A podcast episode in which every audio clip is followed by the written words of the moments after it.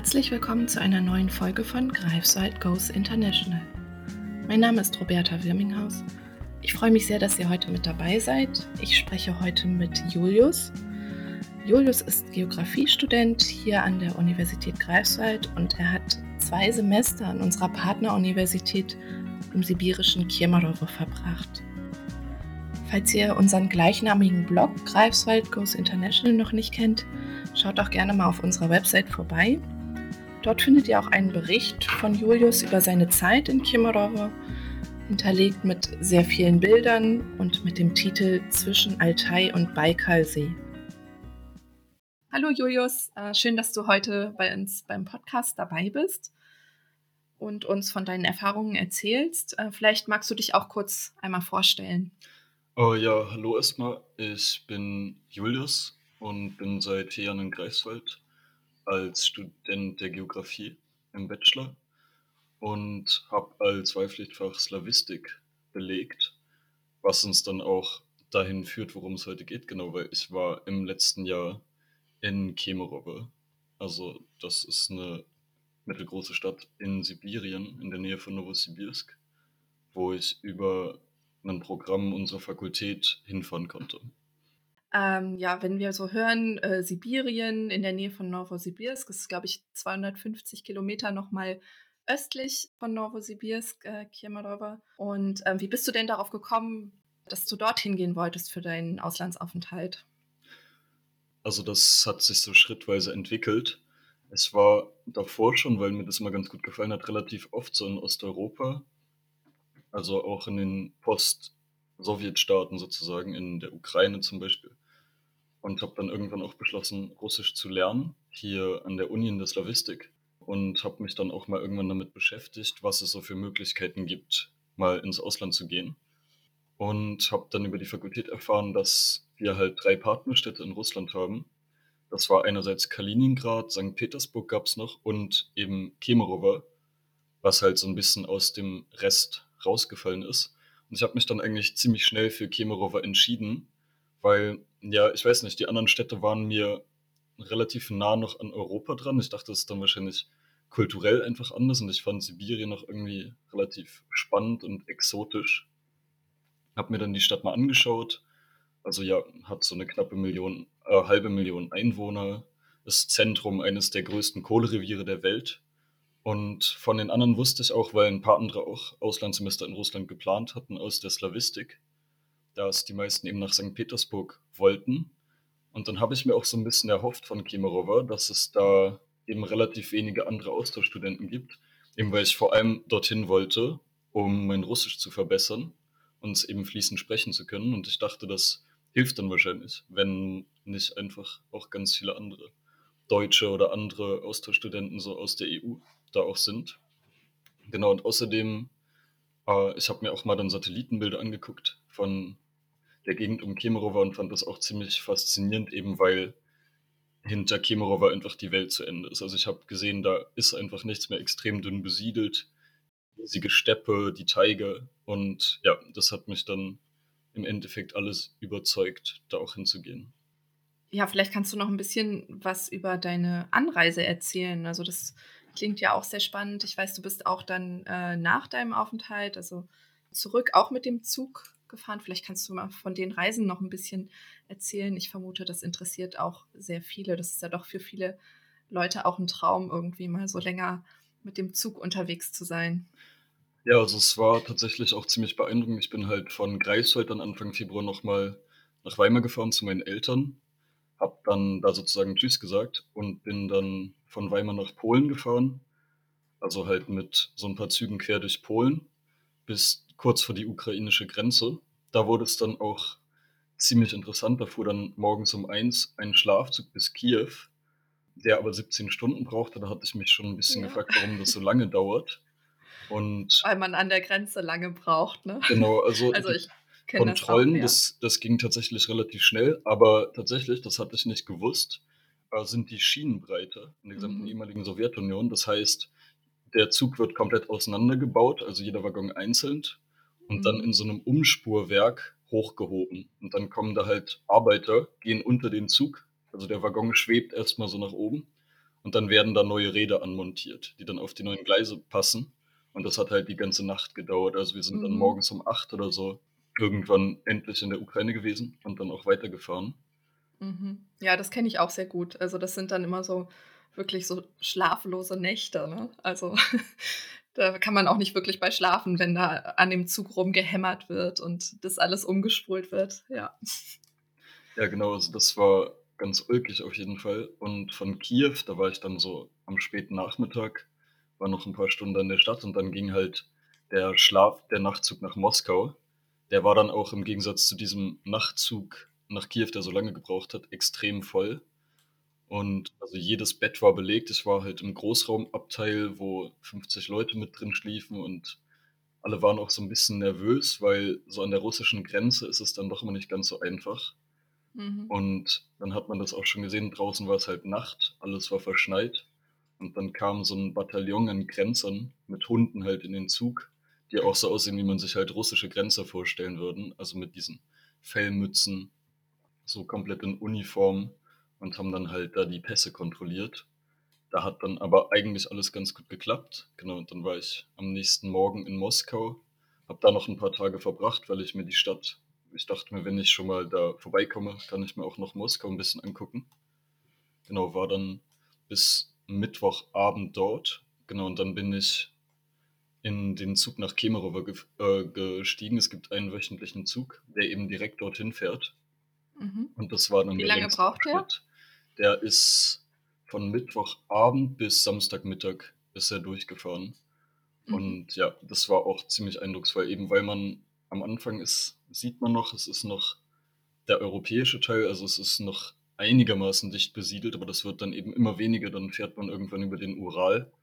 Das war ja auch alles komplett verschneit und dann fährt man fünf, sechs, sieben Stunden einfach nur so durch weißes Nichts ähm, oder halt durch verschneiten Wald und ja, steigt ab und zu mal aus, wenn der Zug eben mal alle fünf, sechs Stunden anhält.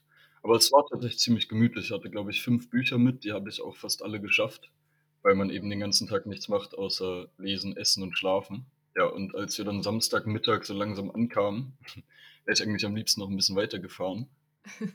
Aber ja, Ist wahrscheinlich auch schon so durch das Ruckeln irgendwie, da ist man so dran gewöhnt. ja, genau, es war Äh, tierisch genau. gemütlich. Mhm. Und zurück, als dein Aufenthalt vorbei war, bist du auch mit dem Zug wieder, ne?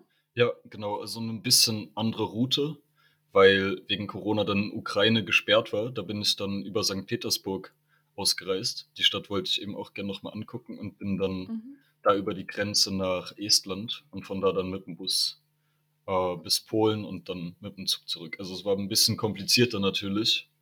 In Mhm. Bestimmungen musste man irgendwelche Dokumente immer an den Grenzen ausfüllen und so, aber so in der EU war das im Prinzip ziemlich unproblematisch. Mhm.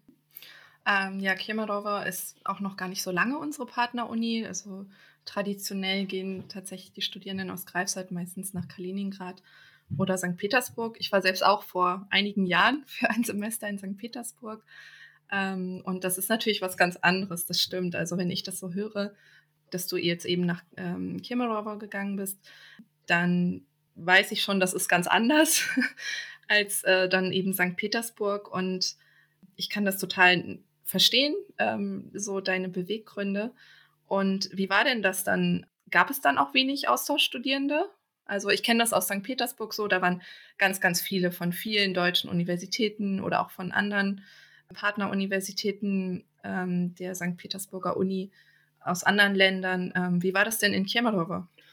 Äh, ja, also wie ich mir das am Anfang vorgestellt habe, das hat sich tatsächlich komplett bewahrheitet. Also ich war zwar im Wohnheim für Ausländer, aber der absolute Großteil der anderen ausländischen Studierenden war eben aus ne, Kasachstan zum Beispiel oder Usbekistan, also aus den ehemaligen Sowjetrepubliken.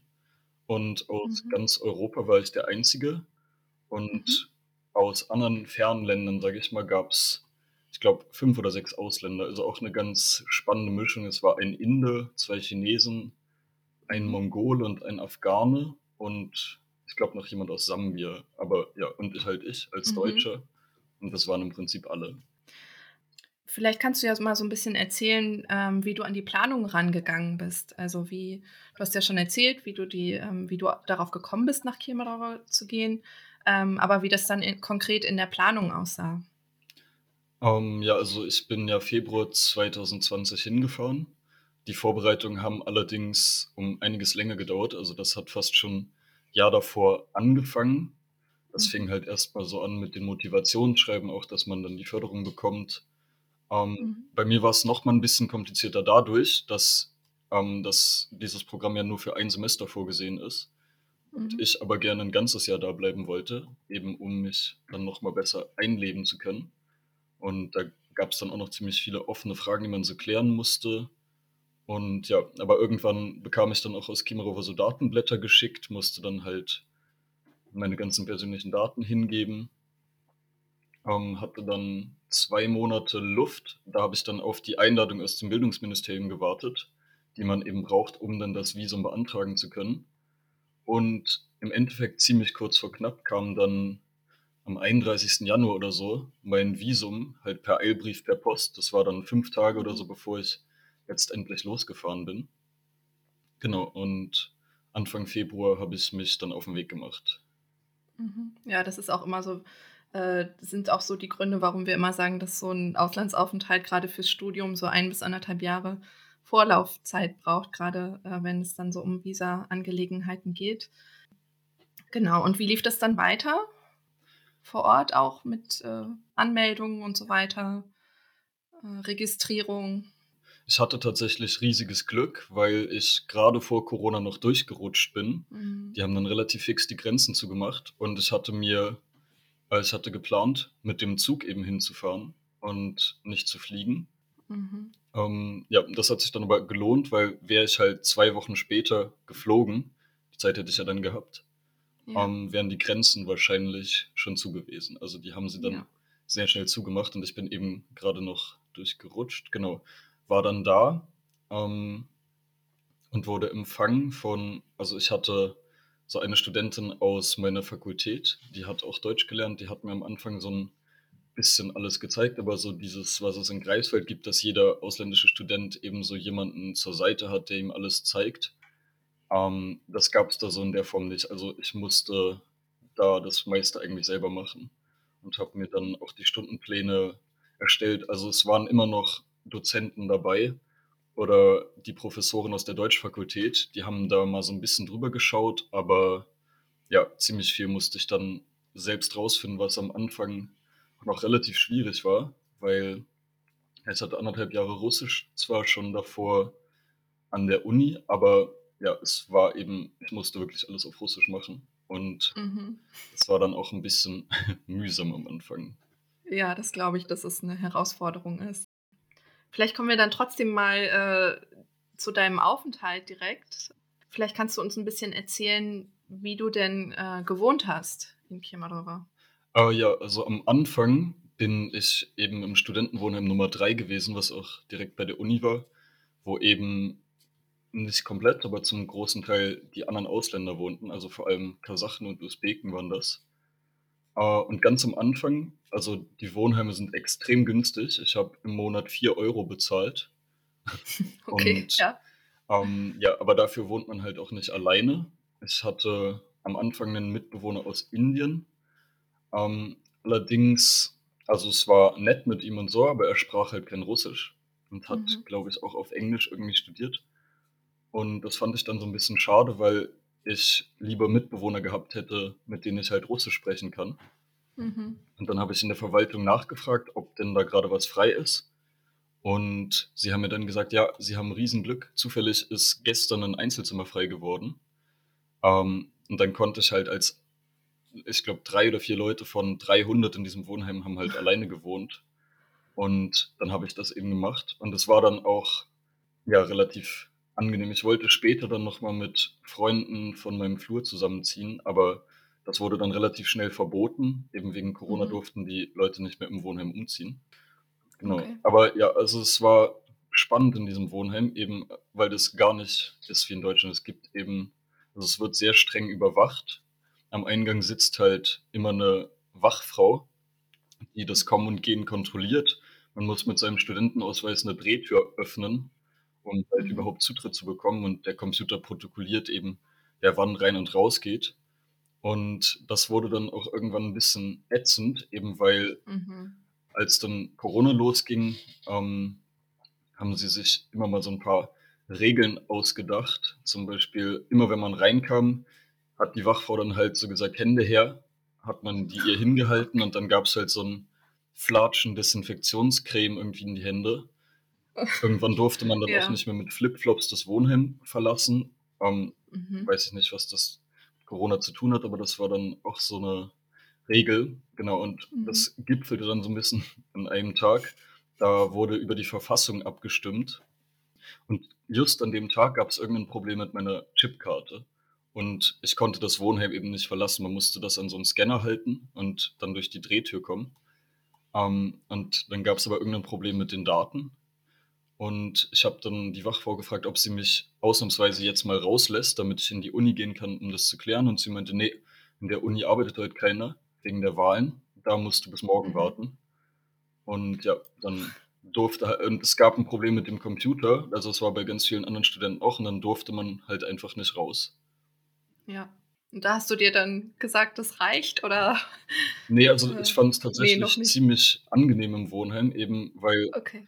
Äh, so Anfang März wurde dann die Uni geschlossen. Ich hatte, glaube ich, 2 Wochen am Anfang regulär Uni, dann wurde alles zugemacht und Mhm. die Studenten durften auch erst mal nur noch kurz zum Einkaufen das Wohnheim verlassen. Und das war aber insofern ganz nett, weil ich dann halt meinen gesamten Flur plötzlich kannte. Plötzlich hatte keiner Mhm. mehr was zu tun. Es waren 2 Wochen staatliche Ferien verordnet und dann haben sich halt alle richtig gut kennengelernt, die da noch mit wohnten Mhm. und das war 'ne ziemlich lustige Zeit eben, weil auch alles eigentlich Mhm. egal war, was man gemacht hat. Dann wurde halt viel gefeiert. So der Gang zum Supermarkt war dann wurde so richtig zelebriert. Man hat da dann sich 2 Stunden Zeit gelassen. Ja. Und ja, aber ich habe mir dann nach 'n paar Monaten trotzdem 'ne eigene Wohnung gemietet, weil es eben schon Nachteile gab. Zum Beispiel also, man durfte das halt über Nacht nicht verlassen zum Beispiel. Das war halt strikt verboten und man durfte auch nicht mehrere Tage wegbleiben. Das wäre sofort aufgefallen. Deswegen Mhm. habe ich irgendwann gedacht, ich miete mir 'ne eigene Wohnung einfach, um so 'n paar mehr Freiheiten zu haben. Mhm. Ähm, ja, dann kommen wir vielleicht mal so 'n bisschen zu deinem, äh, Uni-Alltag. Also, ähm, du hast ja schon 'n bisschen erzählt, dass du, ähm, sehr viele Einschränkungen hattest durch Corona. Wie war denn das Studium dann überhaupt möglich? Also, am Anfang konnte ich ja noch 'n bisschen reinschnuppern, so in den Uni-Alltag. Ähm, es funktioniert schon so 'n bisschen anders als in Deutschland. Also, es ist so 'n bisschen verschulter. Es gibt weniger Vorlesungen und so klassenähnliche Seminargruppen, die auch in der Zusammensetzung konstant bleiben bis zum Bachelorabschluss. Aber das ist halt auch 'n hoher Sozialfaktor, weil sich dann alle sozusagen wie in der Schulklasse kennen und man das nicht so hat wie in Deutschland, dass alles zu unübersichtlich ist und manche dann vielleicht, äh, keine Freunde finden oder so. Also, das hat schon 'n bisschen an Schule erinnert. Und es war auch Mhm. so, wer während des wer während des Semesters eben gut mitgearbeitet hat, der hat das Modul ohne Prüfung bestanden, eben durch Mhm. Mitarbeit und Hausaufgaben. Und nur wer schlecht mitgearbeitet hat, wurde dann zum Ende des Semesters überrumpelt. Dann hieß Zur es: „Ja, Sie Strafe. müssen Prüfung schreiben. Sie Okay. haben zu schlecht mitgearbeitet.“ Mhm. Hattest du denn, ähm, begleitend einen Sprachkurs noch oder wahrscheinlich hat sich das dann einfach ergeben, ne, dass du Leute kennengelernt hast und darüber dann ganz viel einfach von der Sprache so aufgesogen hast? Äh, ja, genau. Also, es gab 'n Sprachkurs für 'n paar Ausländer, die Russisch noch nicht oder nur kaum konnten. Und den habe ich auch 'n paarmal besucht, aber das war halt auf A1-Niveau. Das heißt, so als Wiederholung ab und zu war's nicht schlecht, aber es hat im Prinzip nicht so viel gebracht. Also, was mir im Russischen dann wirklich geholfen hat, war eben, dass ich ziemlich viel Kontakt mit anderen Leuten hatte und eben auch ich mit allen Russisch gesprochen habe. Mhm. Und ja, das ist dann im Endeffekt die beste Schule gewesen. Mhm, ja. Und dir blieb ja auch gar keine andere Wahl dann, ne? Ja, Das genau. ja, ja. Ja, du hattest ja im 1. Semester, äh, dort hattest du eine Förderung über das Erasmus-Plus-Programm. Wir haben hier, ähm, die Möglichkeit, stud einzelne Studierende mit, äh, einer Erasmus-Förderung auszustatten, die auch an Partneruniversitäten außerhalb der EU gehen. Ähm, das ist grade für Russland, ähm, bei uns im Moment möglich. Und im 2. Semester hattest du ein Stipendium über das PROMOS-Programm vom DAAD.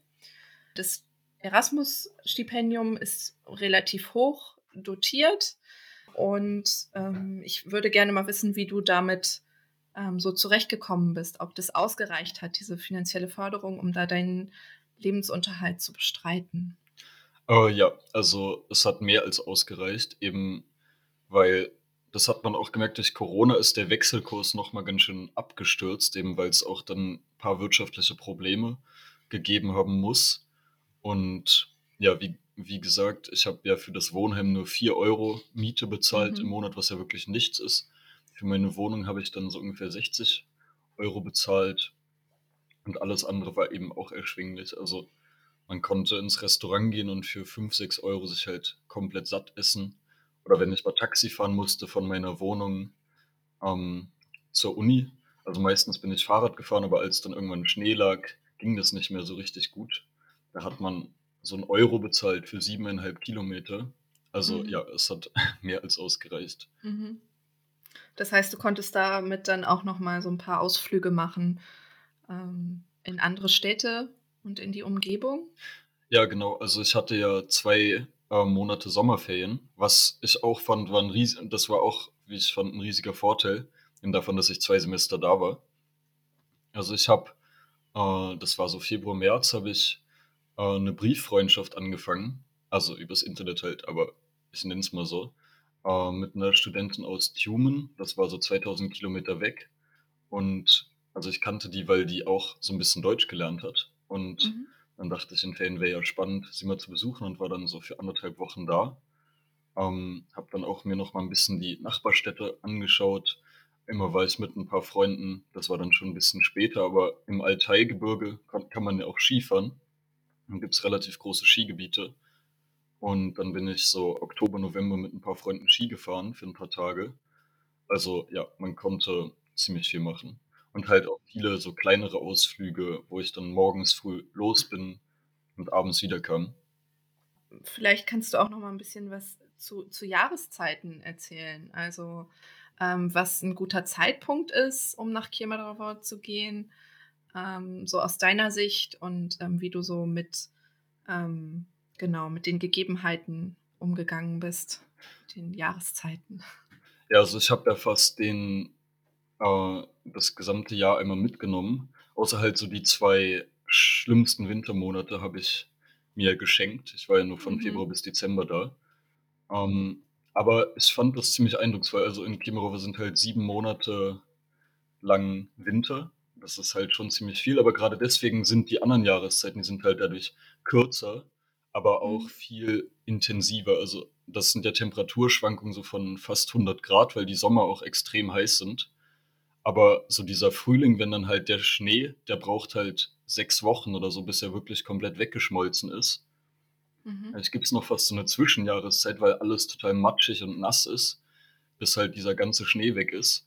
Aber dann kommt halt extrem schnell der Frühling und das hat man der Stadt auch richtig angemerkt. Also, man hat das kaum wiedererkannt, weil im Winter war's dann doch ziemlich grau und sehr früh dunkel und plötzlich ist Mhm. alles aufgeblüht und die Leute sind so in ihre Hinter sind in ihre Gärten gegangen und in die Höfe. Alles war plötzlich bepflanzt und bunt und jeder war im Park. Ähm, also, was ich glaube, was ich am beeindruckendsten fand, war der Herbst, eben einfach, weil drumherum so viel Natur und auch Wald war.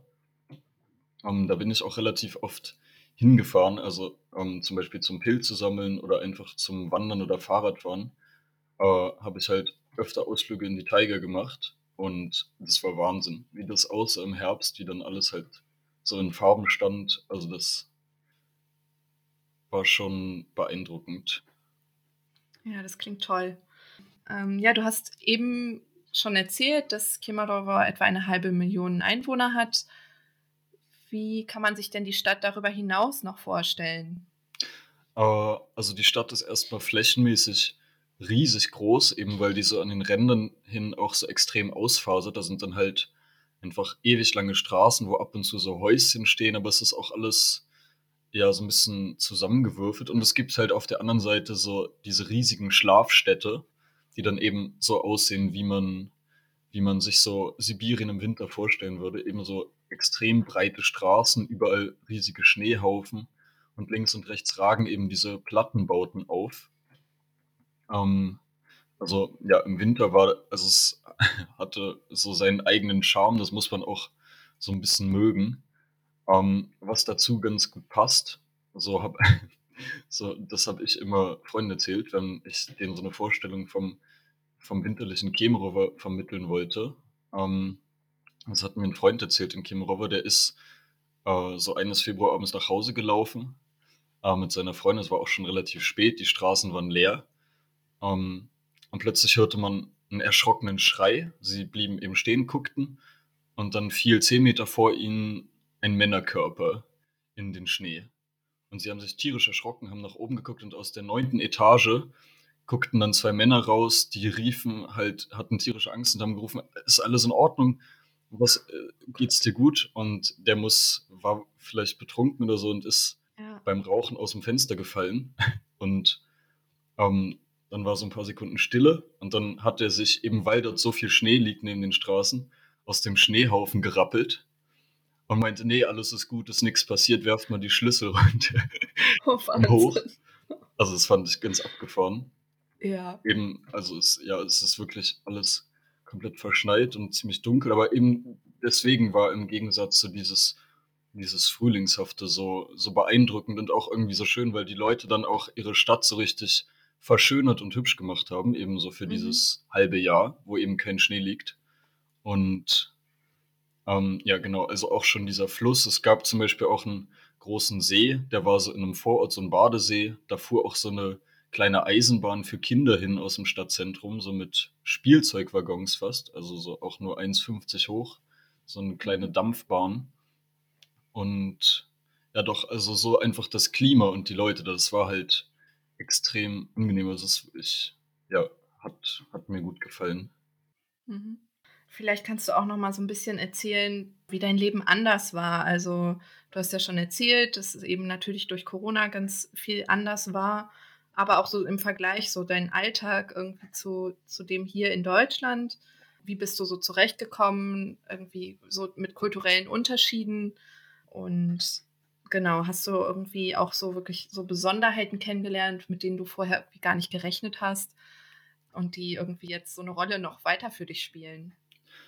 Äh, ja, also, es gab natürlich schon ziemlich viele Unterschiede, auch so im Umgang mit den Leuten. Also, was mir teilweise aufgefallen ist, war, dass die Leute einfach 'n bisschen direkter und auch teilweise so 'n bisschen schroffer miteinander umgegangen sind, halt so auf die Art, dass man relativ schnell merkt, wenn jemand einen nicht leiden kann, was ich eigentlich auch ziemlich angenehm fand. Ähm, was man so im Studentenleben noch gemerkt hat, war eben das ist mir zumindest im Vergleich zu Greifswald aufgefallen, eben, dass so alles, was es so ums WG-Leben herum gibt, ist da halt sehr wenig, weil eben die Leute entweder bei ihren Eltern wohnen, wenn sie halt aus Ja. der Gegend sind, oder eben im Studentenwohnheim, wenn sie von weiter weg kommen. Also, Leute mit eigenen Wohnungen gab's natürlich auch, aber das waren relativ wenige. Und das verändert dann natürlich auch das äh, das Studentenleben. Ja, eben dieses Verhältnis zur Natur ist mir auch aufgefallen, auch wenn das bei der Studentengeneration eher weniger war. Also, ich hatte 'n bisschen Mühe, dann auch Leute zu finden, die mit mir so lange Radtouren machen wollten und so. Also, das hat 'n bisschen gedauert, bis ich da dann auch Leute kannte Mhm. Lust hatten, ja, ich weiß nicht, zum Beispiel einfach Pilze sammeln zu fahren oder so. Aber so bei den älteren Leuten, da war das halt noch richtig verbreitet. Also, einfach dadurch auch, dass sehr viele Leute ihre eigene Datscha haben. Also, den Platz gibt's ja einfach. Mhm. Das heißt, fast jeder Haushalt hat so seine eigene so sein Landhäuschen, wo dann auch gegärtnet wird und so weiter. Im Winter also, durch Kemerowo floss ja so 'n riesiger Fluss, so 'n paar 100 Meter breit, der Tom. Und der Fluss ist ja 4, 5 Monate zugefroren. Und dann sitzen immer Leute drauf, bohren halt Löcher ins Eis und fischen da drin. Ja, was gibt also, doch, es gab schon relativ viele Unterschiede einfach, die einem so auffallen, auch wie es Mhm. eben politisch läuft oder so von den Leuten das Verhältnis zum Staat. Also, es war schon spannend. Ja, vielleicht, ähm, kannst du noch mal, ähm, erzählen, vielleicht, was du so irgendwie aus der Zeit so für dein jetziges Leben so mitgenommen hast? Ähm, ja, also, was mir auf jeden Fall geholfen hat, war eben, dass ich am Anfang so auf die anderen Leute zugehen musste, eben weil ich auch gemerkt habe: „Okay, wenn jetzt Uni so wegfällt, dann muss ich dann halt irgendwo anders gucken, wo ich Freunde Mhm. herkriege.“ Und ja, eben auch das fand ich am Anfang relativ schwierig noch, eben weil's auch Mhm. immer so 'ne Überwindung war mit dem Russisch, aber ich habe dann doch ziemlich schnell gemerkt, wie gut das eigentlich geht und wurde dadurch dann auch immer weiter bestärkt, weil ich dann, ja, 'n ganz ich wei ich war also, ich fand mein Jahr da halt wirklich ziemlich spannend und konnte Mhm. auch viel machen einfach. Und ja, das habe ich mir auf jeden Fall mitgenommen, dass es sich manchmal einfach lohnt, ja, den Mund aufzumachen. Und auf die Leute zuzugehen. Ja, genau. Und eben auch diese Erfahrung, dass man sich irgendwann eben flüssig in 'ner fremden Sprache verständigen kann und dann auch irgendwann fast alles versch versteht. Also, das hatte Mhm. ich so mit Englisch zum Beispiel nie. Das habe ich nie so aktiv gesprochen und auch nicht so verfolgt. Genau, und deswegen, ja, das hat auf jeden Fall auch Spaß gemacht. Ich mag das Russische auch ziemlich gerne. Mhm. Hast du denn auch angefangen, sogar auf Russisch zu denken manchmal? Äh, ja, tatsächlich schon.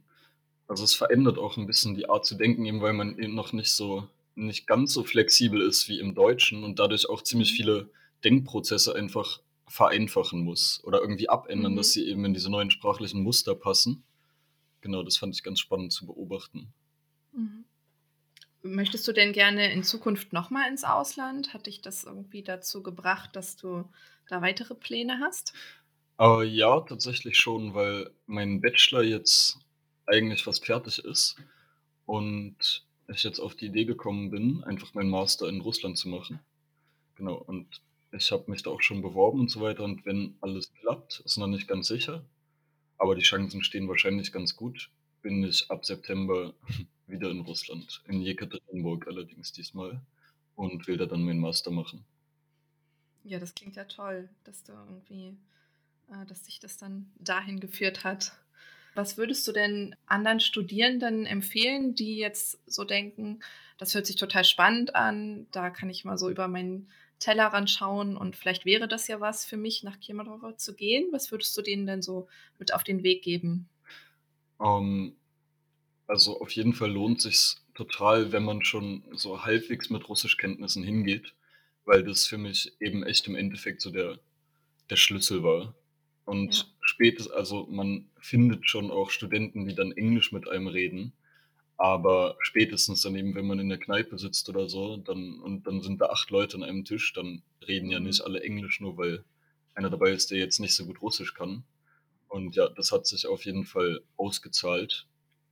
Ähm, ja, auf jeden keine Ahnung, halt neugierig zu sein und 'n bisschen flexibel auch, weil eben dann doch also, man muss relativ viel improvisieren irgendwie. Also, auch zum Beispiel diese Wohnung da anmieten zu können, das ist für Ausländer extrem schwierig. Ähm, deswegen muss man halt so die ganze Zeit gucken, wie man doch 'n Weg findet, dass es geht, weil irgend 'nen Weg findet man immer. Manchmal ist es halt aber aufwendig, den zu finden. Ja, also, du bereust es auf keinen Fall, das hört man raus. Und wahrscheinlich würdest du es anderen Studierenden auch empfehlen, oder? Ja, doch, auf jeden Ja. Fall. Also, man muss es natürlich so 'n bisschen auch mögen und wahrscheinlich auch was für Russland übrig haben.